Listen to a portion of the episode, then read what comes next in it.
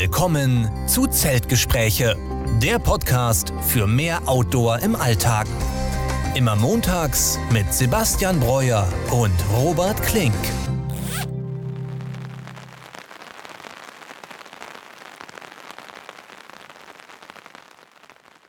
Ja, und damit herzlich willkommen zur 62. Folge unseres Podcasts Zeltgespräche. Diese Woche wieder mit mir Robert Klink und mit Sebastian Breuer. Sebastian, ich grüße dich. Ja, Robert, schönen guten Abend. Hi. Hi. Ich nehme mal an, du bist immer noch auf Bali unterwegs. Was gibt's Neues bei dir? Ja, genau, immer noch im äh, selben Örtchen in Ubud in einem echt schönen Hotel und äh, ja, viel draußen gewesen. Eigentlich bin ich nur draußen. Ich, ich sitze auch gerade draußen tatsächlich. Also ich hoffe, dass auch äh, Ja, ziemlich dunkel bei dir auf jeden Fall das Bild. Ja, wir haben jetzt auch schon wirklich fast acht Uhr hier ähm, und es ist wirklich ja stockdunkel und ich hoffe, dass aber ein paar Natur- und Tiergeräusche vielleicht äh, zu euch durchkommen. weil Das ist echt schön, gerade hier äh, hier draußen zu sitzen. Was hört man denn da so? Bis jetzt höre ich noch gar nichts, aber sind da auch Grillen oder? Grillen ohne Ende, äh, ein paar Vögel auch noch, aber die sind vor allen Dingen im Morgen natürlich da, was dann wirklich schön ist, dazu aufzuwachen. Und was hier auch echt häufig vorkommt, sind Glühwürmchen. Also es macht eine echte Oh, cool. magische Atmosphäre, äh, wenn es dann so dunkel ist und hier die ganzen Glühwürmchen äh, rumfliegen. Also tipptopp. Ja. Glühwürmchen habe ich, glaube ich, auch nur richtig zweimal gesehen. Und einmal ganz überraschend hier direkt in Essen, da wollte ich einfach nur, ich glaube im Herbst war das, oder Spätsommer irgendwie nur zum Baldener Mhm. See runter und bin dann noch mal durch so ein kleines Waldstück gelaufen. Da sind wir übrigens auch durchgelaufen dieses Jahr einmal, ähm, direkt in diesem Vogelschutzgebiet, wo auch diese Teiche und so sind, und die Kormorane. Und da ist so ein ganz kleines Stück Wald, also echt nur 20 Meter, aber was ja sehr wild ist, weil da nur so ganz kleine Trails irgendwie neben den Hauptwegen lang führen.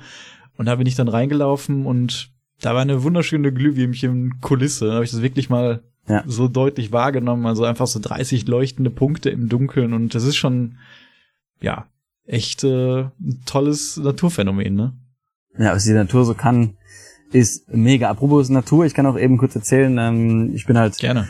rumgefahren mit dem Roller, was man halt in, auf Bali so macht, in U-Boot. Ähm, und es ist gerade, wie gesagt, hier die Low Season, weil es eigentlich Rainy Season ist. Es regnet aber nur einmal am Tag eigentlich, also relativ äh, entspannt. Dafür ist es sehr leer. Ich habe Wasserfälle gesehen, bin ein bisschen rumgewandert, Reisterrassen gesehen. Und eine Sache, die ich besonders cool fand, es gibt hier auch ein äh, Vogelschutzgebiet, Bird Sanctuary, wo Mhm. hier es weiße Reiher äh, ganz viele gibt. Und die nisten auf einer Straße an den Bäumen, sind die ganzen Bäume voll mit diesen äh, Reihern, die kacken auch alles voll. und dann ist da eben eine ganz kleine Auffangstation, weil viele irgendwie fallen dann aus dem Nest und sind verletzt. Mhm. Und die werden dann alle aufgepäppelt. Also das fand ich echt super süß. Da ist so ein kleines Café dabei. Man konnte dann einen kleinen Smoothie trinken und eine kleine Spende an die Vögel machen. Ich hoffe, die kommt dann noch an, an die Vögel an. Aber zumindest da ist es aus, als ob die da gut, sich gut um die gekümmert wird. Finde ich natürlich echt äh, top, dass da so ein bisschen Ko Koexistenz ist zwischen äh, Menschen und Natur. Wobei Bali natürlich sehr verbaut ist mittlerweile. Aber zumindest den Vögeln geht's, glaube ich, noch, äh, noch recht ganz gut. Ja, das habe ich in deiner Insta-Story auch gesehen. Ähm, kurz ein Foto, ich glaube, von so kleinen Käfigen dann mit den weißen Vögeln. Und auch ein Foto von ja, so einer Art Wald, würde ich sagen, wo du Mhm. quasi, glaube ich, dann wandern warst. Und das sah schon cool aus. Also einfach so ein ganz normaler Trail und dann halt diese Natur da zu sehen, den Wald zu sehen, der sich so stark von unserem Wald hier unterscheidet. Ich weiß nicht, ob man das schon Dschungel nennen kann, wo du da bist. Oder wie müssen wir uns da den Wald so vorstellen? Ja, das würde ich schon Dschungel nennen. Also du kannst eigentlich nur auf deinem einen kleinen Single Trail laufen, dann zu den verschiedenen Mhm. Wasserfällen. Also querfeldein ist meines Erachtens nach, also sollte man eh nicht machen, aber ist auch nicht möglich, weil alles komplett zugewuchert ist. Es ist auf jeden Fall ein richtig geiles Dschungelfeeling hier und ich hoffe natürlich auch, dass der Dschungel dann noch lange hier so erhalten bleibt. Ne? Also ich weiß ja nicht, wie voll das dann hier ist, wenn äh, High Season ist, ob man dann gar nicht mehr auf diesen Trails laufen kann, aber so war es Mhm. jetzt echt toll. Ich war die einzige Person am Wasserfall in diesem Dschungel und das war wirklich herrlich. Cool. Und da ist man schon so ein gutes Stück weg auch vom Trubel. Ja, ja, also das ist tatsächlich so, dass hier in den Städten, also in Ubud ist natürlich dann sehr viel Trubel. Äh, in Canggu und Uluwatu war ich jetzt auch noch gar nicht, weil ich glaube, da ist noch mehr Trubel, also Canggu zumindest. Das heißt, wenn man sich aus diesen Städten einfach raushält, kann man, glaube ich, noch ja relativ schöne, ich will nicht sagen unberührt, aber schon ja so ein bisschen so ein Old Growth äh, Rainforest sich hier anschauen. Also gerade so, wenn man dann im Norden, in den Norden fährt, auch gerade, wie wir in der letzten Folge besprochen hatten, mit dem 3000 Meter hohen Berg. Also da, da kann man noch richtige Abenteuer erleben, wenn man möchte und wenn man danach sucht. Man kann natürlich auch einfach äh, den ganzen Tag an der Poolbar sitzen. Äh, also je nachdem, was, was allen da Spaß macht. Ne? Das war wahrscheinlich schon ein Abenteuer für dich, allein zu diesen Wasserfällen zu gehen. Also ich stelle mir das so vor, wenn du wirklich abseits bist und dann nichts mehr hörst und dann bist du in so einem dschungelartigen mhm. Wald ganz alleine in einer fremden Fauna, die man ja auch nicht so kennt, mit, mit anderen Pflanzen, anderen Tieren, ist dann natürlich schon eine ganz bewusste Wanderung, denke ich mal, weil man viel mehr auf die Umgebung ja. achtet, oder? Ja, ich achte da total drauf, weil gerade wenn ich alleine unterwegs bin, ähm, ich habe mich jetzt nicht so viel mit der Flora und Fauna auf Bali beschäftigt, wie zum Beispiel mit Sri Lanka, da wusste ich genau, da gibt's auch King Cobras und sowas, also richtig gefährliche Schlangen. Wie gerade die Schlangensituation auf Bali ist, weiß ich nicht. Dennoch, wenn ich durch so einen Dschungel gehe, mit meinen Sandalen dann natürlich auch noch, ne? äh, ich hätte jetzt nicht meine Ultras an für den kleinen Hike, ähm, gucke ich natürlich sehr irgendwie, ob da Schlangen, Skorpione, Spinnen, ähm, mhm. wenn du irgendwo falsch drauf trittst, kann natürlich mal passieren, dass da was ist und wenn man alleine unterwegs ist, ist es immer ganz ungünstig, ne? Deswegen äh, das nimmt man auf jeden Fall ganz anders wahr. Es ist nicht diese gleiche Urangst, die ich jetzt hatte, als wir in Schweden äh, durchgelaufen sind. Also von so einem Bär da hat man nochmal ein anderes Gefühl, sag ich mal. Trotzdem achte Oder man auf der Mosel, als die Wildschweine genau, da waren. Genau, also es ist nicht so eine das Angst. Das ist auch eine Urangst. Ja, genau. Es ist, es ist nicht so schlimm, aber man achtet trotzdem sehr genau darauf, wo man jetzt seinen Fuß hinsetzt. Ja.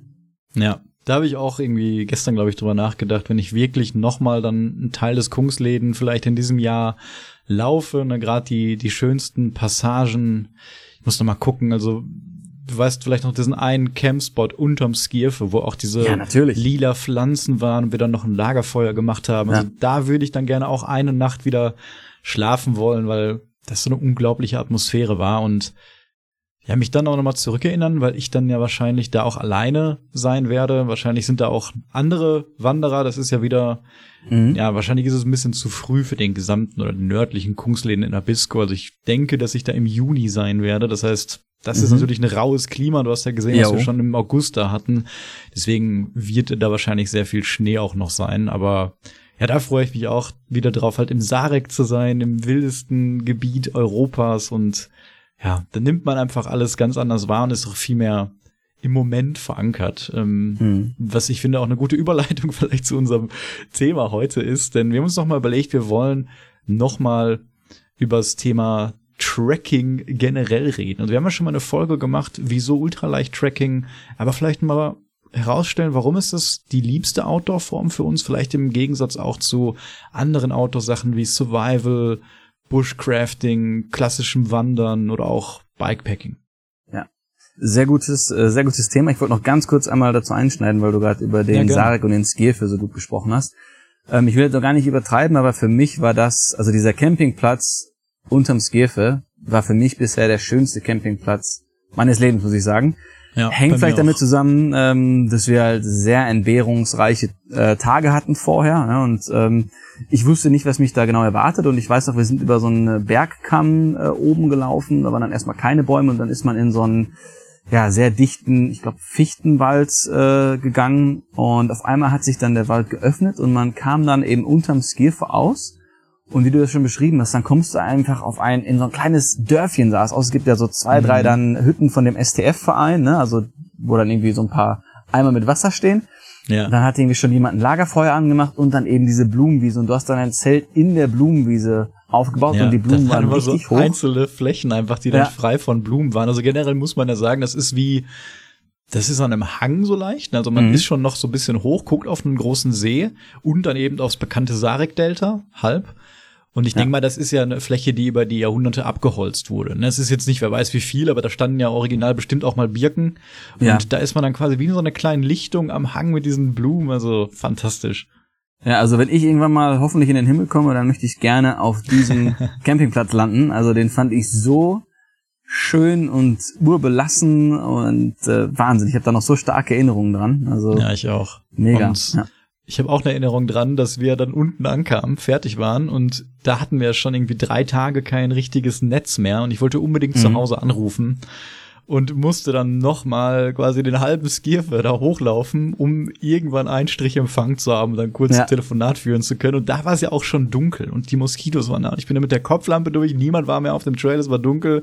Und äh, da habe ich auch direkt gemerkt, was das für einen Unterschied macht, wenn man jetzt alleine in so einem Gebiet ist, ähm, mhm. statt mit anderen Menschen. Also da habe ich eine Stunde, glaube ich, für gebraucht, da nochmal hochzugehen und wieder runter. Ja. Und das war auf jeden Fall auch etwas, was mir sehr stark in Erinnerung geblieben ist. Heftig, dass du da nochmal hochgelaufen bist. Ich war komplett fertig. Ich wollte nur noch im schönen Zelt sein. Ja. Ja, und dann ähm, weiß ich noch, als wir mit der Fähre über den See gefahren sind, einmal mhm. endet der Kungsläden ja an einer Straße und da sind wir ein Stück, ich glaube 30 Kilometer mit einem Bus gefahren und mit der Fähre rüber. Und dort war ja so ein kleines, ich will es nicht Resort nennen, dann hat man direkt irgendwas Luxuriöses im Kopf, aber eine größere Ansammlung Blockhütte. von schönen Blockhütten mit Gemeinschaftsräumen. Aber nahtlos integriert in diese schöne Natur. Mhm. Das war in so einem Pflicht, äh, lichten, moosbewachsenen, ja, auch Birkenwald, würde ich sagen. Und da haben wir eine Nacht, die erste Nacht dann auch wieder drin verbracht, was mhm. super schön war. Und letztendlich hat die Schönheit dieses Ortes uns auch dazu bewegt, nicht abzubrechen. Weil wir haben ja teils überlegt, ob wir das umplanen, ob wir noch länger Pause brauchen. Aber mhm. Allein der halbe Tag Aufenthalt in dieser schönen Naturumgebung ja. hat uns so stark regeneriert, dass wir dann weitergelaufen sind. Und da kann man ja, glaube ich, auch mit dem Auto hin, wenn ich mich nicht recht, äh, wenn ich mich recht erinnere. Und da würde ich vielleicht tatsächlich mit dem Camper auch mal hinfahren wollen für einen Tag jo. und vielleicht von da aus dann zum Skier verlaufen und so. Mhm. Ich glaube, das ist ja dann sogar der nächste Campingplatz, von dem wir gerade erzählt haben. Ja. Ja, da bin ich natürlich mega neidisch, wenn du das machst. Ähm, wenn ich dann wieder die Bilder von diesem Campground sehe, boah, Wahnsinn. Ja, richtig cool. Ja, also wir haben ja schon ausführlich drüber erzählt, aber auch in ja. Areniaka, das ist einfach etwas, was ich so noch nie gesehen habe, nicht kannte. Man ist auf so einer Halbinsel an einem großen See, Lichterwald, Moos und morgens da aufzustehen und einfach mal in diese Ruhe, wo du nur einen Vogel vielleicht hörst und das Wasser plätschern, mhm. so ein bisschen am Ufer entlang zu laufen und sich irgendwo auf den Stein zu setzen, einfach mal nichts zu machen und nur auf die Natur zu achten. Ja. Also unfassbar schön auf jeden Fall. Ja, das ist ja wieder eine gute Überleitung jetzt zu unserem Thema gemacht mit äh, in dem Moment sein. Ja, ja das genau. passt Weiter, auf jeden Fall du, alles sehr gut. Hattest du denn noch ein paar Outdoor-News, bevor wir ins Thema einsteigen? Ja, also ich ähm, kann eine Sache ankündigen auf jeden Fall. Ich will nämlich einen zweiten YouTube-Kanal noch eröffnen und mhm. dort auch die Tracking-Touren, die wir gemacht haben, hochladen, aber in einer anderen Form. Das heißt nicht in dieser Vlog-Form, wie ich das ja immer mache, wo ich auch viel über die Ausrüstung erkläre und einige andere Sachen. Aber gerade da ich jetzt auch im Jahr 2023 da ordentlich an Mikrofonen aufgerüstet habe und Kameras und dann eben diese hochqualitativen Naturaufnahmen machen kann, will ich das in der Form packen, die nenne ich dann Silent Hikes, also wo wirklich nicht gesprochen wird, wo man einfach mal die Natur sprechen lässt, denn die hat, glaube mhm. ich, genug zu sagen und kann für sich ja. selber am besten sprechen. Und das dann mehr in den Fokus schiebe, hat natürlich den Vorteil, dass das dann für ein internationales Publikum sofort da ist, weil da keinerlei Sprachbarriere vorherrscht. Und ähm, das werde ich auch mit den vergangenen Touren machen, also gerade Portugal und Irland, da haben wir wunderschöne Tour gesehen und ja. auch aufzeichnen können. Und es, es ist einfach, manche Leute gucken gerne die Videos mit einem bisschen musikalische Untermalung, ähm, selten oder auch, auch viel Musik. Manche haben am liebsten gar keine Musik dabei.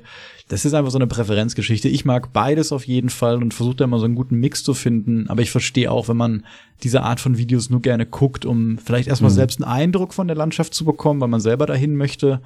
Und dann auch, falls man selber gar nicht vorhat, dahin zu gehen, dadurch einfach das mal zu erfahren, wie schön das ja. da ist. Und das ist ja einfach so ultimativ entspannend, dann auch diese Naturgeräusche zu hören die ganze Zeit. Das kennen wir ja. Und jetzt höre ich übrigens gerade die Grillen bei dir. Also das finde ich dann auch direkt schon wieder total entspannt. Ja.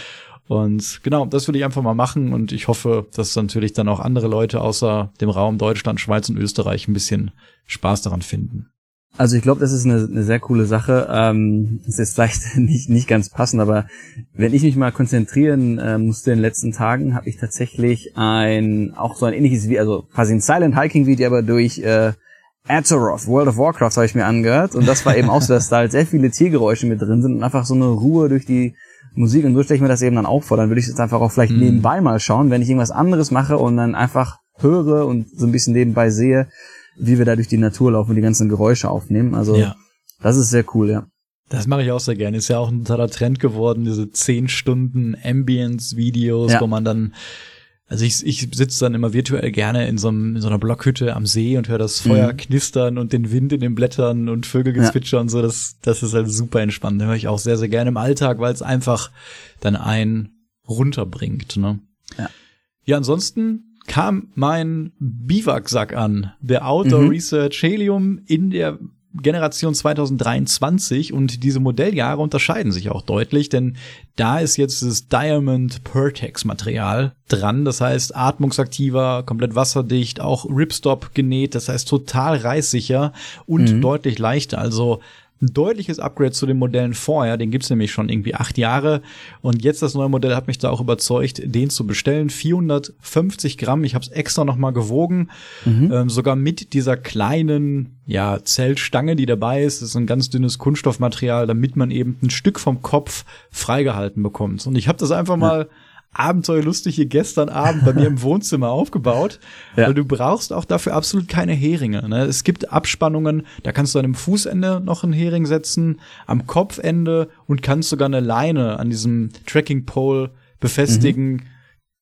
Der dann, eine Zellstange meine ich, der dann vielleicht an einem Baum gebunden wird oder auch mit ja. deinem eigenen Trackingstock, der im Boden steckt, verbunden ist. Das braucht man aber gar nicht, wenn das alles geschlossen ist, ist die Konstruktion total zu, was mir auch sehr wichtig war, denn das gibt mir auch so eine Gewissheit immer, wenn ich weiß, das Zelt ist freistehend. Ne? Ich kann da ja. auf Holzböden, auf Trekkingplätzen, in den Bergen, wo auch immer, ich brauche nicht zwingend die Heringe. Das ist mir beim Zelt ja auch sehr wichtig gewesen. Unser ist ja auch auf jeden Fall freistehend. Und ich habe mich dann einfach mal reingelegt, erstmal ohne alles. Und du hast halt die Möglichkeit, dein Kopfteil komplett zuzumachen oder nur einen Moskitoschutz da dran zu machen und das mhm. so ein mhm. bisschen hochzuklappen. Ich muss sagen, ich hätte mir gewünscht, dass dieser Moskitonetzanteil ein bisschen größer wäre, weil das ganze, die ganze Konstruktion verliert ein bisschen an Spannung insgesamt und es ist einfach angenehmer, wenn es alles zu ist, finde ich, ne? Oder man macht's ganz auf. Aber wenn man ein bisschen ja. lüften will vielleicht und nicht möchte, dass Käfer reinkommen und noch so ein bisschen abends wach liegt und den Sternenhimmel angucken will, ist das durchaus eine nützliche Funktion. Und was mir sofort aufgefallen ist, wie super warm das da drin wird. Ne? Also das war ja. mir schon klar. Ich habe es gelesen. Biwaksäcke erhöhen so die Temperatur um fünf Prozent, äh, um fünf Grad. Boah. Und also gegenüber einem Zelt auch, weil du eben ja, ja diese Belüftung nicht so wirklich hast. Und du weißt mhm. ja selber, bei stürmischen Nächten kommt da schon mal ein bisschen Wind durch die mhm. Lüftungsritzen rein und du hast halt überhaupt keine Bewegung da. Und das ist so eine Art, ja, Vapor Barrier Liner auch. Das ist natürlich ein bisschen dampfdurchlässig, aber das habe ich sofort auf jeden Fall gemerkt und da kam mir auch wieder der Gedanke, ob mir das dann ermöglicht, weniger Schlafequipment mitzunehmen. Also einen dünneren Schlafsack natürlich, ne? Das wäre natürlich ja. auch sehr spannend, weil gerade 450 Gramm für ein Ein-Personen-Shelter ist schon leicht. Und wenn man dann sagt, gut, jetzt kannst du dir aber noch 100 oder 150 Gramm beim Schlafequipment sparen, das mhm. müsste man ja dann auch damit einberechnen. Und ja, eigentlich ja. ist ein Biwaksack auch dazu gedacht gewesen, wirklich absoluten Windschutz zu haben. Na, das ist eigentlich mhm. der originale Zweck, weil du in diesem Sack eben bist. Ja, ja wäre ja echt cool, wenn man da dann noch ein bisschen Gewicht sparen könnte. Ähm, ich habe auch das Foto gesehen, da hat ja die Matte gut reingepasst, aber in dem Modell wird ja dein Rucksack dann zum Beispiel nicht reinpassen. Das heißt, den musst du dann irgendwie anderweitig unterstellen oder vor Regen dann schützen in irgendeiner Form und Weise. Ja, ganz genau. Ich habe dann auch die äh, Regular Wide oder die Large X-Term reingepackt. Ja. NXT heißt auch ein bisschen dicker, ein bisschen breiter, wollte den Extremtest machen. Das hat wunderbar gepasst, also sorgt dann auch für größere Formstabilität. Alleine im mhm. Fußraum ist es ein bisschen so, dass der Zellstoff dann auf den Füßen stark aufliegt, aber hat mich jetzt eigentlich nicht gestört. Man hat überraschend viel Platz da drin und ich habe mich nicht so gefühlt wie in einem Sarg, weil das wollte ich jetzt erstmal feststellen, habe ich mhm. da so eine klaustrophobische Reaktion drauf oder nicht? Weil ich erinnere ja. mich an, an Zeiten, als ich noch in einem Gatewood Cape geschlafen habe, da hatte ich das manchmal. Da musste ich einfach, jetzt muss ich mal hier raus und äh, mhm. äh, mal alles aufmachen. Aber das hatte ich nicht, weil eigentlich kommt man sich von dem Headroom so vor, als ob du auch in unserem Zelt liegst. Du machst die Augen okay. auf und hast so 20 Zentimeter über dir dann die Zeltwand und solange mhm. du nicht runterguckst und deine Füße, merkst du eigentlich keinen Unterschied. Ich würde sogar sagen, du hast noch ein bisschen mehr. Kopffreiheit auf jeden Fall. Ich habe es dann auch getestet und mich mal auf die Seite gelegt. Kann ich hier drin was lesen auch? Das hat jetzt für mich auf jeden mhm. Fall auch gepasst, obwohl ich Reviews gesehen habe, wo die Leute gesagt haben, das geht auf keinen Fall. Für mich hat das eigentlich sehr entspannt gepasst. Und mhm. auch wenn man so ein paar Sachen wie Powerbanks und Handy in den Kopfraum legt, dann sorgt das auch noch für ein bisschen extra Spannung. Ja, und den Rucksack, ja. wie du schon gesagt hast, der passt da nicht rein, den würde ich da auch nicht reinpacken wollen und den dann einfach neben dem Zelt unter einen Poncho legen. Und Schuhe machen auch viele in den Biwaksack.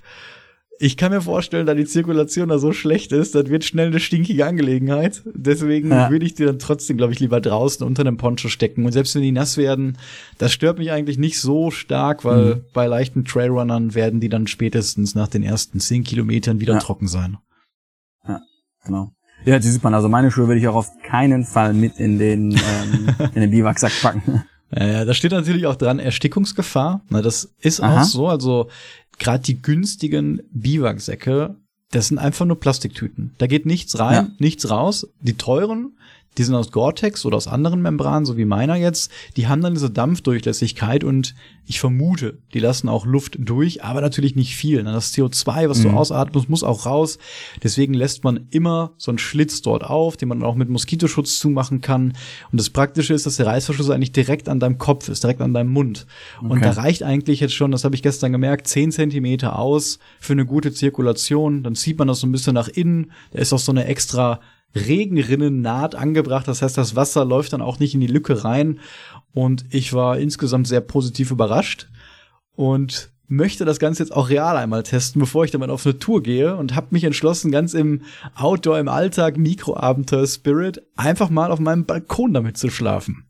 Weil das ist etwas, was ich mit einem Zelt jetzt nicht machen konnte, weil mein Balkon nicht so mhm. groß ist und du warst ja schon bei mir ich habe den Balkon ja auch schön zu einem kleinen Park, Wald raus, ne, wo ja. auch dann bisschen Natur da ist und ja, da freue ich mich drauf und das ist so ein kleines Abenteuer. Ich will es am liebsten machen, wenn es mal regnet jetzt, um dann wirklich einen Hardcore-Test mhm. zu machen. Wie nass werde ich wirklich, wenn ich da rein und rausgehe?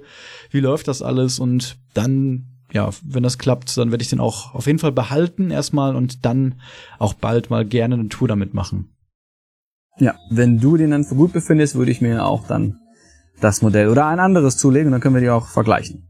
Genau, also ich habe mir viele ja. andere interessante Modelle auf jeden Fall angeguckt und da gibt's schon eine Menge Auswahl und der hat für mich jetzt einfach als Kompromiss von Gewicht und Funktionsumfang mhm. so am, am besten gepasst.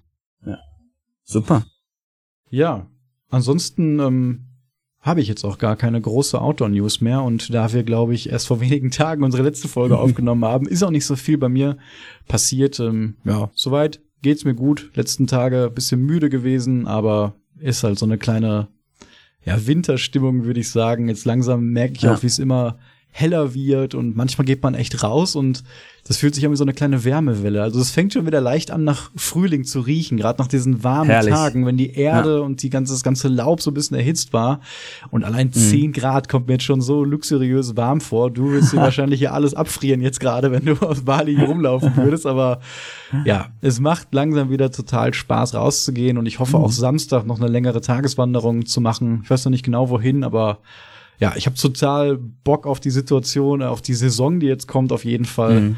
Und will eigentlich jeden Tag nur draußen verbringen. Und da kommen wir auch zu unserem Thema. Wieso wollen ja. wir das eigentlich? Wieso finden wir das ähm, Tracking so gut, Sebastian? Also die Frage an dich erstmal generell. Wieso findest du Tracking gegenüber anderen Outdoor-Aktivitäten, die man so machen kann, am, am besten vielleicht? Ja, also ich kann erstmal sagen, warum ich Tracking gut finde und dann so ein bisschen den, den Vergleich machen. Also ich liebe es einfach natürlich erstmal draußen zu sein, in der Natur zu sein. Das mochten wir ja auch vorher schon, als wir das nicht so intensiv gemacht haben, sag ich mal. Und dann haben wir quasi nochmal wirklich diese Leidenschaft jetzt richtig nochmal verkörpert und, mhm. und ausgebaut. Und dieses dieses mehrere Tage draußen sein, du hast alles in deinem Rucksack für mehrere Tage und wir sind ja auch manchmal so gepackt, dass wir dann wirklich vier Tage autark unterwegs sind. Wir filtern unser eigenes Wasser, wir haben unser Essen dabei und äh, ja, dann ja. läuft man den ganzen Tag, ist immer in Bewegung und man merkt einfach, wie gut das dem Körper tut, ähm, wie toll man sich da fühlt und wie man wirklich dann auch entschleunigt. Also wir laufen an unsere tollen 4 kmh, aber trotzdem entschleunigen wir. Man kann sehr viel nachdenken. Wir haben auch sehr gute Gespräche zusammen. Man nimmt die Natur viel besser wahr und dann natürlich das Übernachten auch noch. Ne? Also äh, wir sind ja dann von den 365 Tagen im Jahr, keine Ahnung, 90 Prozent schlafen wir in unseren vier Wänden, ne? in unserem Bettchen und äh, deswegen müssen wir auch einfach dann diese Zeit, die wir dann draußen schlafen können, auch zelebrieren und äh, mhm. das, das sage ich mir doch immer wieder, wenn wir unsere Touren planen. Ich merke dann so, okay, wir haben einen Zero Day eingeplant, wo wir im Hotel sind. Ich freue mich dann darauf und denke mir, ich freue mich dann jetzt auf diesen Zero Day, ja, aber natürlich äh, freue mich auch wieder auf die drei, vier Nächte, die danach im Zelt kommen, weil ja. danach kommen erstmal lange keine Nächte im Zelt draußen, ne? Also, ja, ich liebe es einfach und äh, im Vergleich zu anderen ähm, Sachen jetzt zum Survival oder Bushcraft äh, zum Beispiel, da stelle ich mir einfach auch gut vor. Ja, also das hat natürlich auch seine die eigene äh, Follow Followerschaft.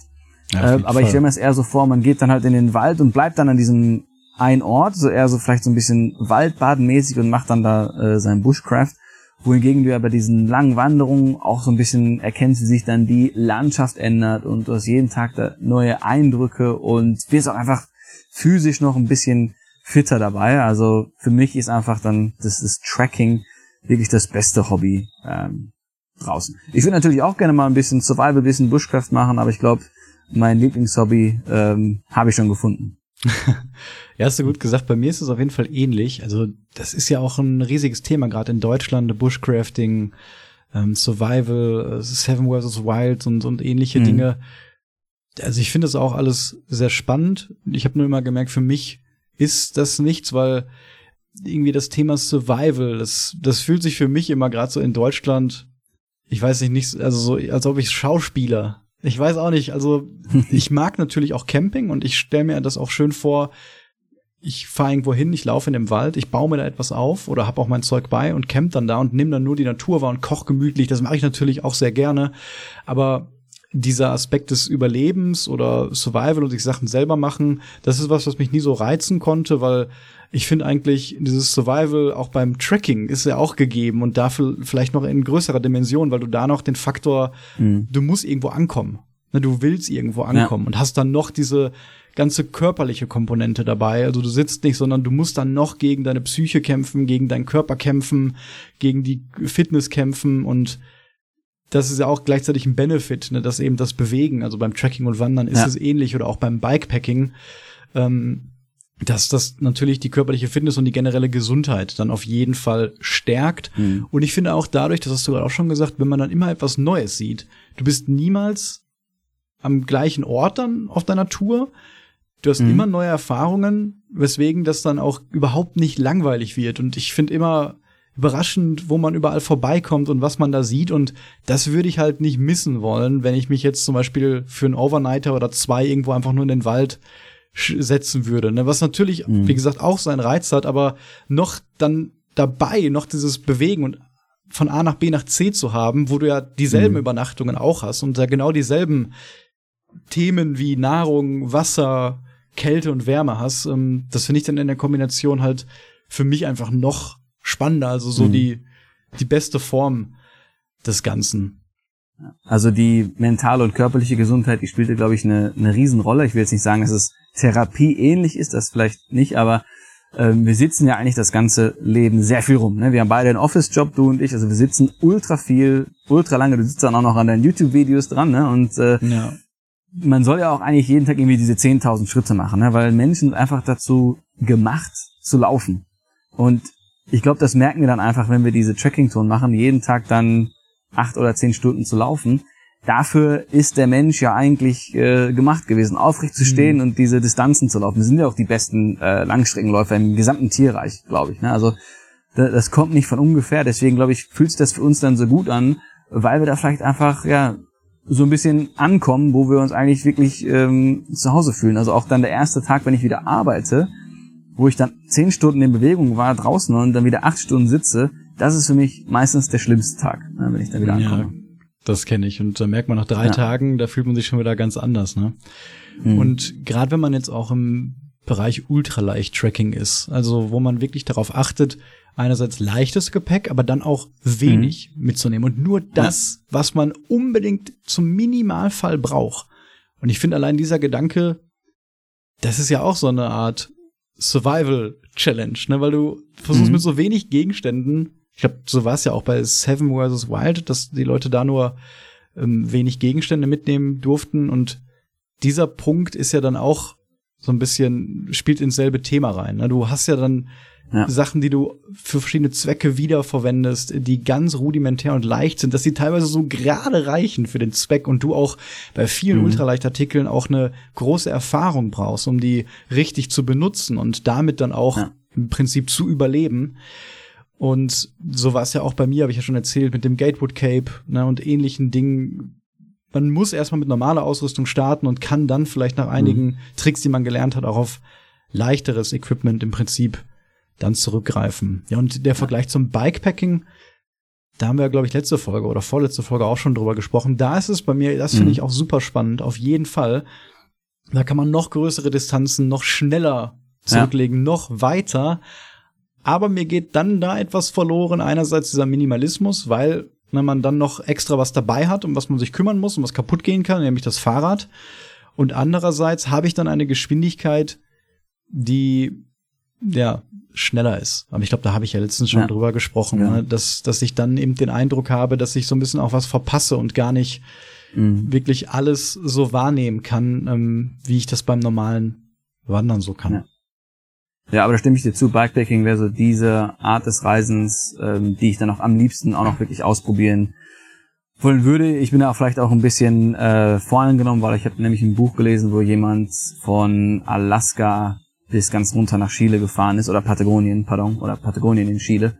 Und das hat sich einfach mega angehört, diese ganzen Erfahrungen. Also das hätte er natürlich dann in einer viel kürzeren Zeit machen können, ich glaube in sechs Monaten. Und in sechs Monaten wären wir auf jeden Fall nicht von Alaska nach Chile gewandert. Ne? ähm, also da ist halt dann ja, den, also das ist natürlich auch. Ne? Das lässt sich dann halt ja. viel mehr in den Alltag vielleicht integrieren. Wenn man sagt, ich will unbedingt von hier nach da kommen, hab aber nur meine zwei Wochen Urlaub, dann ist das halt nur mit dem Fahrrad möglich. Mhm. Alternativ könnte man dann sagen, ich habe zwei Wochen Zeit und laufe dann nur die Hälfte oder ähnliches. Ne? Ja. ja. Ja, was ich halt ganz früh beim Wandern immer gemerkt habe, also vielleicht erstmal noch zur Begriffsdefinition Wandern und Tracking. Ne? Und Tracking ist immer so ein bisschen schwammiger Begriff, finde ich, weil in erster Linie verbindet man Tracking auch ganz stark mit Bergsteigen und Alpin ja. diesem Himalaya-Tracking. Da wird der Begriff genau. ganz stark geprägt und auch ich kenne das selber, wenn ich im privaten Raum jemandem erzähle, ich mache Tracking, dann nehmen die Leute das erstmal nicht als Wandern über mehrere Tage wahr, sondern dann, oh, ich bin irgendwie im Himalaya unterwegs und mache da Bergtracking genau. mit einem Führer ja, oder sowas. Nepal, ne? ne? Ja. Und das ist ein bisschen schwierig im Deutschen, weil im Englischen benutzen man Tracking gar nicht so viel, sondern da spricht man einfach nur von Hiking oder genau. Backpacking. Und ja. Hiking ist halt in Deutschland was ganz anderes. Hier spricht man dann von Wandern. Und wenn jemand sagt, er geht wandern, dann ist damit eigentlich klar, dass er eine Tageswanderung Sonntagmorgens irgendwie durch mhm. den nahen Wald macht. Ne, das ja. ist halt unsere Wanderkultur, weil das hier aber auch im Gegensatz zu Amerika sehr viel auch von älteren Menschen betrieben wird. Ne? Einfach zum körperlichen Fitnesserhalt mhm. und ähnlichen.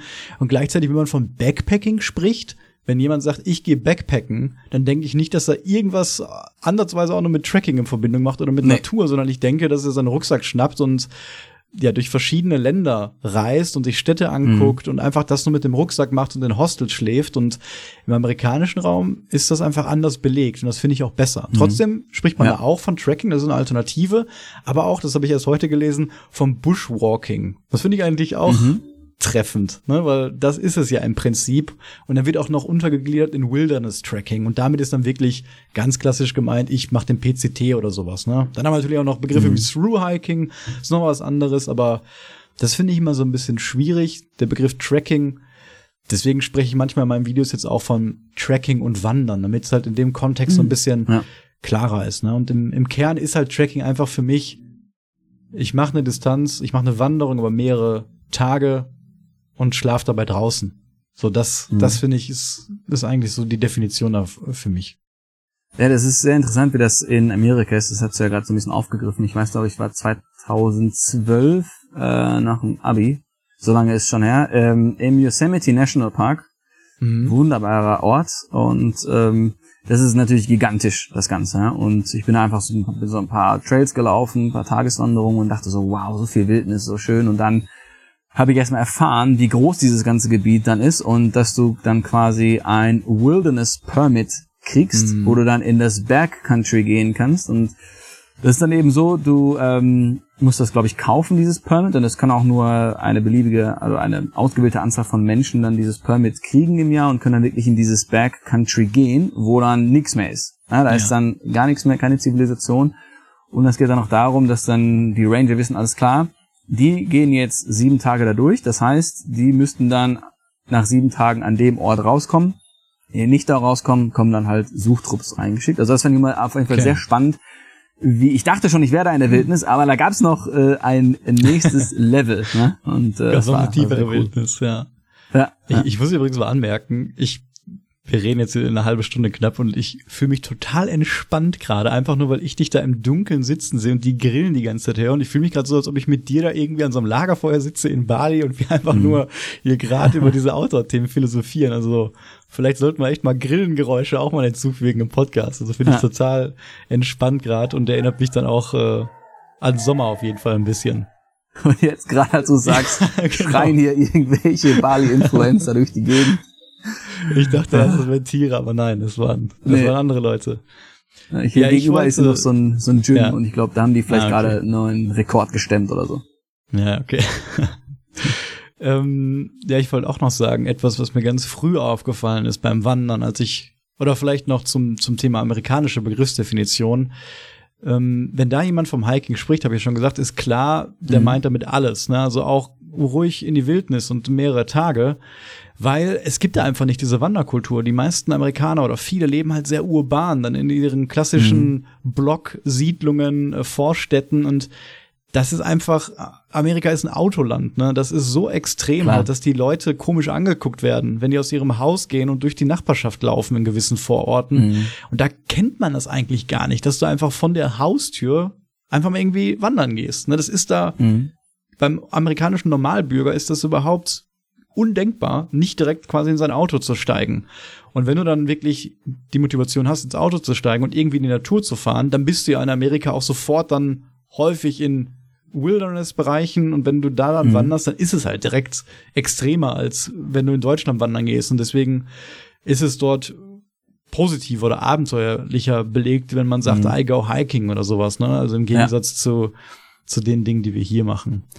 Ja, was ich sagen wollte, was ich auch bei unseren ersten Wanderungen immer früher gemerkt habe, der Effekt, wenn man so, sag ich mal, du machst eine Wanderung von fünf Stunden und mhm. so nach zwei Stunden hat sich damals bei mir dann immer eine ganz andere Stimmung eingestellt. Also habe ich sofort gemerkt, wie man abschaltet und wie man immer mehr von den Alltagsgedanken weggeht und im jetzigen mhm. Moment quasi ist. Das kommt dann manchmal ganz plötzlich, zum Beispiel, wenn irgendwas schief läuft, wenn du nicht genau weißt, wo es lang geht, wenn es anfängt mhm. zu regnen, wenn dir irgendwas wehtut, weil du dann gezwungen bist, mich, sich mit den aktuellen Problemen zu beschäftigen. Und das ist einerseits ein Thema, was mit Achtsamkeit, finde ich, zu tun hat. Das ist ja mhm. so ein Begriff, den ich eigentlich sehr gut finde, der auch immer populärer wird und der beschreibt ja eben diesen Zustand achtsamer, also auf Englisch Mindfulness, ne, durch die durch die mhm. Gegend zu laufen oder mal genau wegzukommen von den ganzen Gedanken, die man so hat. Man, man denkt ja die meiste Zeit des Tages, eigentlich so 99 Prozent, irgendwelche Gedanken im Hinterkopf und die mal abzuschalten und sich wirklich auf das zu konzentrieren, was jetzt gerade passiert. Das kann man mhm. auch zu Hause durch Sachen wie Yoga und Meditation zum Beispiel erleben. Das wirst du ja selber auch kennen, dass man dann ja. halt sich auf seine Bewegung ganz stark konzentriert, beim Yoga zum Beispiel oder bei Meditation auf die Atmung und dann auch mal darüber nachdenkt, ja, wie fühlt sich gerade mein Körper an, wie ist der Kontakt mit der Oberfläche, auf der ich sitze. Und mhm. ja, wer das noch nie gemacht hat, kann ich auf jeden Fall empfehlen. ist so eine super Übung, so ein bisschen Achtsamkeit und seine eigene Konzentration mal wieder herzustellen. Gerade auch heutzutage, wo wir halt so abgelenkt sind, ne, durch Social mhm. Media, durch Internet, durch Einflüsse von diversen Werbereizen. Deswegen wird es auch immer wichtiger, finde ich. Und worauf ich hinaus will, beim Wandern hat sich das bei mir ganz von alleine eingestellt. Das heißt, du bist dann mhm. gezwungen, dich in diesen Zustand zu begeben, weil du eben diese Themen gerade abhandeln musst, wo du nicht einfach sagen kannst, ja. ich kann nicht, muss mich auf was anderes konzentrieren, sondern du bist in diesem Moment gerade. Und das habe ich auch mal gemacht, wenn ich mit Leuten unterwegs war und ich weiß, die beschäftigt gerade viel privat irgendwie. Die sind die ganze Zeit in Gedanken, noch bei der Arbeit, noch mhm. bei familiären Problemen ja. oder ähnlichen. Und du siehst es den Leuten an, wenn du auch in der Natur bist, die schauen, das mache ich ja auch selber, ne? Man schaut dann schnell auf den Boden beim Laufen. So zwei, drei Meter vor sich hin. Und dann guckt man quasi nur ins Leere, nimmt gar nichts mehr wahr, was man sieht und denkt dann über etwas nach. Und wenn man sich das so ein bisschen im Hinterkopf hält, dass man bewusst versucht mal zu laufen, dann finde ich, mhm. ist es eine gute Übung, sich einfach zu zwingen, nicht auf den Boden zu gucken. Weil das geht so ein bisschen einher. Wenn du wirklich nur gerade guckst, dann hast du immer ein Objekt, auf das du dich fokussiert. Und da du läufst, musst du die ganze Zeit deinen Fokuspunkt des Blicks auch ja ändern, weil du immer was Neues ja. hast. Und da ist es total schwer, das habe ich echt gemerkt, dann an etwas anderes zu denken, als gerade um die Sachen, die um dich rum herrschen, um die Natur. Mhm. Und dann merkt man selber, dann, dann fällt der Kopf wieder runter und man ist vielleicht in Gedanken und dann einfach sich daran zu erinnern, nee, ich gucke jetzt gerade aus und bin jetzt gerade hier und nehme diese Wanderung aktiv wahr. Ja. Und das, das hat für mich echt, das habe ich erst vor kurzem so mal festgestellt, irgendwie auf einer Wanderung. Das fand ich sehr interessant und ich versuche halt, wenn ich rausgehe, auch beim Tracking, dann echt mich auf das Jetzt zu konzentrieren. Und das kommt auch, finde ich, automatisch, wenn man länger wandern geht. Ähm, ich weiß zum Beispiel noch, als ich den ersten langen Trail mit Philipp gemacht habe auf dem Sauerland mhm. Höhenweg. Und dann sind wir gerade losgelaufen von der Haustür von mir waren so zehn Kilometer unterwegs. Und ich habe schon direkt angefangen, so, oh, guck mal, der Baum und guck mal, siehst du da hinten die ja. Ruhe, den Fluss und oh, guck, wie schön der Sonnenuntergang aussieht. Und Philipp war noch so ein bisschen die ganze Zeit irgendwie noch bei der Planung und wie war das mit Urlaub jetzt und hat dann auch zu mir gesagt, ich nehme das hier ganz anders wahr als du gerade. Also ich bin noch viel mehr ja. gerade so irgendwie im Kopf woanders und habe mich noch nicht so darauf konzentriert. Und ja, das finde ich sehr spannend, wie sowas automatisch dann durch diese körperliche Bewegung in der mhm. Natur entstehen kann. Ja klar, das, das Wandern bringt dann schon direkt in dieses Jetzt, also das ist doch gerade sehr gut gesagt, also man ist halt viel zu viel in der entweder Vergangenheit oder in der Zukunft und gar nicht so wirklich im Jetzt und die ganze Zeit ist ja auch kostbar und das bringt natürlich dann sehr viel einfach mehr im Jetzt in diesem Moment zu sein. Äh, was bei mir auch dann automatisch dann einsetzt, ist natürlich, ich gucke dann sehr viel nach Tieren. Und das bringt ja. mich dann auch direkt halt in diesen jetzigen Moment, okay, Stimmt. was sehe ich da, das ist Eichhörnchen, da ist der du Vogel. noch viel wachsamer als ja. ich auf jeden Fall. Ne? Wenn wir zusammen ja. unterwegs sind, dann weiß ich, du guckst immer sofort überall nach Tieren. Und ich gucke eher mal so ein bisschen nach, wie läuft der Weg und, und wann machen wir eine Pause und solche Dinge. genau. Und ähm, ja, diese, diese Achtsamkeit, die kann man ja, glaube ich, also ist auch gesagt, durch Meditation äh, relativ einfach trainieren. Also es geht ja meistens, glaube ich, durch die Atmung. Also so mache ich es zumindest. Also wenn ich dann äh, meditiere, meist dann fokussiere ich mich auf die Atmung und mhm. fange dann so an, mich jetzt in diesem Moment und mich dann eben darauf zu genau. fokussieren genau. und nicht an andere Sachen zu denken. Ist auch nicht schlimm, wenn mal so ein paar Gedanken reinfliegen, aber dann immer zu gucken, okay, ich komme jetzt zu dem Atem zurück. Und es ist deswegen gerade ganz passend, weil das geht dann wieder einher mit, äh, mit meinem Tauchkurs, den ich ja jetzt nächste Woche mache in äh, Roger Ampat. Mhm. Denn es ist ja Freediving und ich habe noch nicht Freediving gemacht vorher, bin dann auch dementsprechend ein bisschen nervös und da ist eben die Vorbereitung, dass man dann seine Atmung trainiert und gerade beim oh, Freediven cool. musst du so entspannt wie möglich sein und so krass fokussiert auf diesen Moment jetzt sein, wie es geht und das trainiere ich ja gerade so ein bisschen durch Atemübungen, Achtsamkeit, Meditation. Cool. Und das hilft halt in verschiedenen Lebenslagen einfach. Ich habe ähm, so eine Funktion bei meiner Garmin Instinct 2, von der ich ja schon viel erzählt habe. Das nennt sich ja. Breathwork. Und da geht's um so ein Intervallatmen. Du fängst aus verschiedene Settings und dann wird halt, musst du in einem gewissen Intervall immer einatmen und dann noch so ein paar Sekunden um auszuatmen und dazwischen musst du immer mhm. die Luft anhalten. Und das ist dann so sieben Sekunden, dann vibriert die Uhr, dann weißt du, jetzt kann ich ausatmen. Und das ist so ein Programm, das geht eine Viertelstunde und die Atmung verlangsamt sich dann automatisch. Und das soll entspannend mhm. wirken. Aber ich weiß, dass das viele auch zu Trainingszwecken benutzen, um wirklich bewusster zu atmen. Also vielleicht auch interessant für dich. Ne? Mhm. Ansonsten ja. Themen, diese ganzen Themen, die gehören ja zur Spiritualität, ne? kann man so sagen. Ähm, mhm. Und fand ich auch interessant, der Spiritualität kommt von Spiritus. Und das heißt eben der Atem oder Atmen. Okay.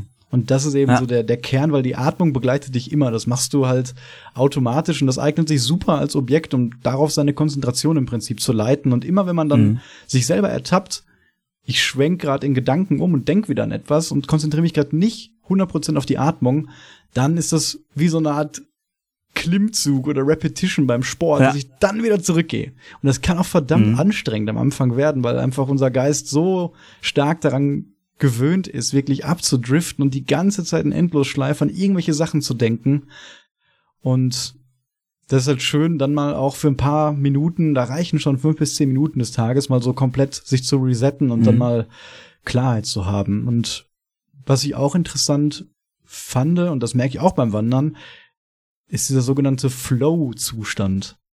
Es gab mal, ich glaube, ein Forscher, der hat dann Buch drüber geschrieben, das habe ich auch nicht gelesen, Flow State, und dann kam das ganze Thema so. Und es geht eben um diesen Zustand, den man hauptsächlich auch bei körperlichen Aktivitäten erlebt, wenn man mhm. ja im Flow ist. Ne? Den Begriff kennt man ja auch so und damit meint Klar. man einfach, dass dann auch man unterbewusst die Dinge macht. Also im Autopilot ist aber positiv. Und das ist natürlich mhm. auch etwas, was man dann irgendwann beim Ultraleicht-Tracking generell hat. Du bist dann irgendwann im Flow, du läufst weiter und alles passiert automatisch und geht dir gut runter und du denkst an nichts anderes. Und ich merke das zum Beispiel auch beim Bouldern, ist doch ein Sport, der dafür bekannt ist, ähm, dass man da schnell in einen Flow-State reinkommt und in dem Buch wird auch bewiesen, dass Zeiten im Flow-State, also umso länger du in einem Flow bist, desto gesünder ist das für dich, mental und auch körperlich. Mhm. Und auch zum Beispiel da gab es auch, glaube ich, Studien früher Bauern, die wirklich mit einer Sichel noch manuell auf dem Feld unterwegs waren, dass die dann auch in diesen Flow-State reinkamen und das auch dann einen positiven Benefit für die hatte. Also finde ich auch sehr interessant und ich mhm. erlebe dann auch selber, wie ich auf so Mehrtagestouren dann spätestens ab Tag zwei, Tag drei dann in diesen Flow reinkomme, ja. wo man dann vielleicht auch Schmerzen ignoriert und gar nichts mehr merkt, sondern einfach der Körper läuft einfach. Du bist quasi wie nur ein Passagier, der im Körper ja. sitzen, einfach nur die schöne Natur genießen kann und alles andere passiert eigentlich automatisch. Ja, ich glaube, das sagen wir ab und zu, dass wir dann sagen, wenn wir gerade über so ein großes Feld laufen, wir gucken nach links und rechts und dann sagen wir, es ist wie langsames Zugfahren. Es geht von alleine, es geht super und wir können die Aussicht genießen. Ja. Und eine Sache habe ich hier noch stehen, die Wortbedeutung von Tracking.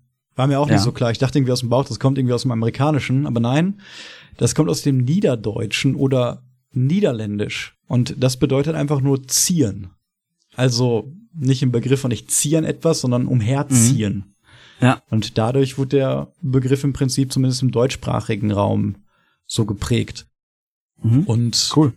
Wir haben ja gerade schon andere Outdoor-Tätigkeiten angesprochen, aber es gibt natürlich auch, man kann natürlich auch joggen oder Trailrunning in der Natur machen. Ne, das ist natürlich das, die körperliche Erfahrung, deutlich intensiver. Also da geht's dann wirklich um, mhm. um Fitness, um die Verbesserung seiner Leistungsfähigkeit, um, um Zeiten vielleicht auch. Und man ist natürlich auch schneller unterwegs, ist nicht so schnell wie beim Bikepacking, aber ich denke, dennoch nimmt man da auch sehr gut natürlich alles wahr. Das kennt man auch selber vom Joggen. Da mhm. habe ich noch was Interessantes gelesen, wie viel Stress oder Belastung dort eigentlich dann auf den eigenen Knien zum Beispiel landet, im, vom Laufen zum Rennen als Gegensatz. Und das ja. ist sehr beachtlich. Also da wurde zum Beispiel ein Beispiel genannt von einem ja 85 oder 90 Kilogramm schweren Mann, wenn der ohne Rucksack ähm, läuft, also rennt, richtig, dann hat er 700 Kilo Belastung pro Stride auf seinem Knie. Mhm. Na, hört sich erstmal eine Menge an. Aber wenn derjenige mit demselben Gewicht einen 15 Kilogramm schweren Rucksack hat und dann aber statt rennt ganz normal läuft, dann hat er nur ein Drittel davon, 555 Pfund, also 280 Kilo ungefähr auf den Knien. Fand ich auch bemerkenswert auf jeden ja. Fall. Ne? Aber da sieht man eben, wenn du läufst oder rennst, dann hast du ja, dann ist der Körper generell ja weiter nach vorne gerichtet und die Knie mhm. müssen dann natürlich schon viel mehr arbeiten. Also die gehen auch viel mehr runter in die Beuge, anstatt dass man eben läuft. Und damit will ich einfach nur sagen, dass dann vielleicht auch für eine länger anhaltende Gesundheit dann das Laufen natürlich deutlich besser ist. Gerade auch in Verbindung mit Trackingstöcken, weil man dann wahrscheinlich auch nochmal mhm. 30 Prozent der Knie wieder runternimmt. Und das auch eine Tätigkeit ist, die man dann, hoffe ich zumindest, auch das ganze Leben lang ausüben kann. Mhm.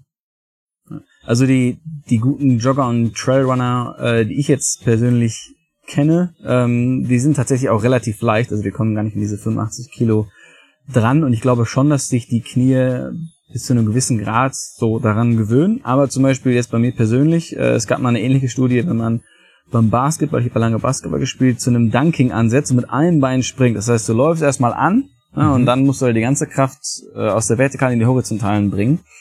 Und ich glaube, das war fast eine Tonne, die dann auf das Knie wow. gewirkt hat bei dieser Bewegung.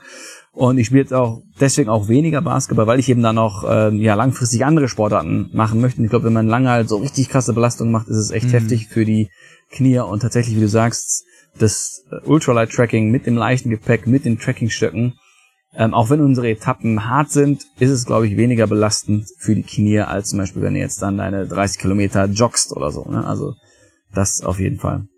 Ja, auf jeden Fall. Und das war auch für ja. mich der Hauptgrund, warum ich unbedingt Trackingstöcke verwenden wollte, weil da gibt's tausende Erfahrungsberichte von Leuten, die dann durch normales Wandern irgendwann zu Knieprobleme in den mittleren Jahren, nenne ich es mal, gelangt sind. Und das lässt mhm. sich einfach durch Tracking-Stöcke verhindern. Und ich, wie gesagt, ich würde das gerne länger machen. Und die haben ja auch andere unzählige Vorteile, die wir schon ausreichend beleuchtet haben. Aber ja. das ist auf jeden Fall was, was man im Hinterkopf haben sollte.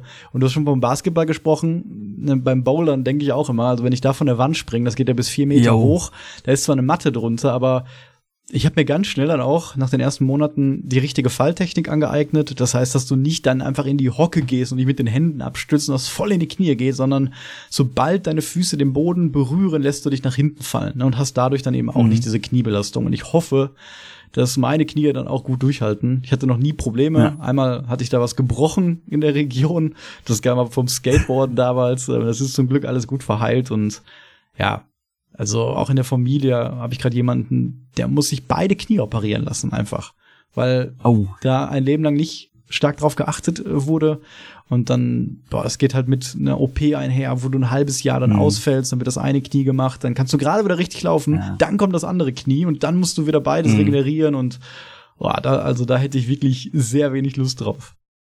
Es gibt auch, glaube ich, wenige Leute, denen es nach der Knie-OP dann wirklich viel besser geht als vorher. Also ich kenne ja auch viele Meniskus und was weiß ich für Risse beim Basketball und ja, wenn es geht, die OPs natürlich vermeiden. Ne? Aber klar, wenn es mhm. jetzt so ist, dann hoffe ich natürlich, dass es der Person dann gut geht. Ne?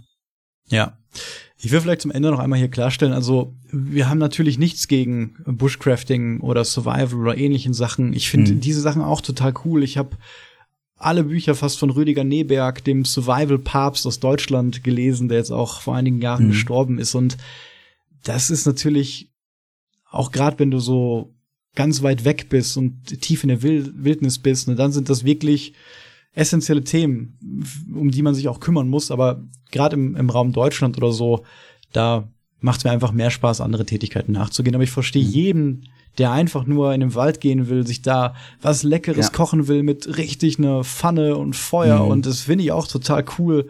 Ja. Oder ich habe auch viele Freunde, die gehen gerne angeln und verbinden das auch mit dem Overnighter. Ne? Und das sind auch schöne Momente. Also viele Leute, mhm. wenn die vom Angeln erzählen, die sagen, ich muss gar nichts fangen. Das Schönste ist eigentlich nur da zu sitzen und Ruhe zu ja. haben. Ne? Und das spielt ja auch wieder in dieselbe Thematik rein. Deswegen, ich finde das Wichtigste einfach, egal was man draußen macht, Hauptsache man macht irgendwas draußen und kriegt dadurch wieder so ein, genau. eine Verbindung zur Natur und, und ich glaube, das ist allgemein gut für einen selber und gut für die Gesellschaft, ähm, wenn die Leute mal wieder mehr Draht zur Natur haben und vielleicht wird dann auch irgendwann in Deutschland mal geändert, dass man auch in Landschaftsschutzgebieten sich aufhalten und schlafen darf. Da wäre ich sehr ja. dran interessiert auf jeden Fall. Ja, das war ein sehr schönes Schlusswort. Also wir haben ja auch damals in Kanada ein bisschen Bushcrafting betrieben, wenn du dich erinnerst. Wir haben ja, ja genau. uns ein ganzes Dach gebaut zwischen drei Bäumen, wo wir auch dann zwei Tage drunter gesessen haben, bevor es eingestürzt ist. Und es hat uns erfolgreich vor schlimmem Regen äh, bewahrt. Also wir haben halt so, ich glaube, wir haben die Baumstämme über Kreuz gelegt oben, dann haben wir eine Portion Rinde genommen, dann Moos und dann nochmal Äste und das hat echt sehr gut vor Regen geschützt. Ja, echt. Ne? Ja. Da hatten wir eigentlich gar keine Ahnung. Ich glaube, das, was wir da gebaut haben, das war im Endeffekt besser als das, was wir mit hatten mit unseren komischen Zelten und Schlafsäcken. Also da hätten wir uns vielleicht auch lieber das ganze Shelter und das Bett selber bauen sollen. Ja. Ja, Sebastian, es hat mir sehr viel Spaß gemacht, hier heute mit dir darüber mhm. zu reden. Ganz tolle Zeltgesprächsstimmung, so habe ich es eigentlich am liebsten. Ich bin jetzt total entspannt, war auch so ein bisschen meditativ irgendwie für mich mit den Geräuschen im Hintergrund. Und mhm. ähm, ja, ich denke mal, dann sprechen wir uns jetzt einige Zeit erstmal nicht mehr, da du ja, wie du schon sagst, jetzt auf deinem großen Freediving-Abenteuer bist und ich wünsche dir ganz viel Spaß und hoffe, du hast viel Cooles zu erzählen und dann hören wir uns wieder. Also ich glaube, hören werden wir uns schon ein bisschen. Ich habe nur nicht genug Empfang wahrscheinlich, um einen Podcast okay. aufzunehmen. Das heißt, ich werde mich melden, vielleicht auch mal was hochladen. Schauen wir mal, wie gut der Empfang ist. Ne? Aber ich habe ja, auf jeden Fall richtig Lust und bin sehr gespannt, wie es läuft. Alles klar. Dann viel Spaß und dann hören wir uns später. Jo, alles klar. Ciao. Tschüss.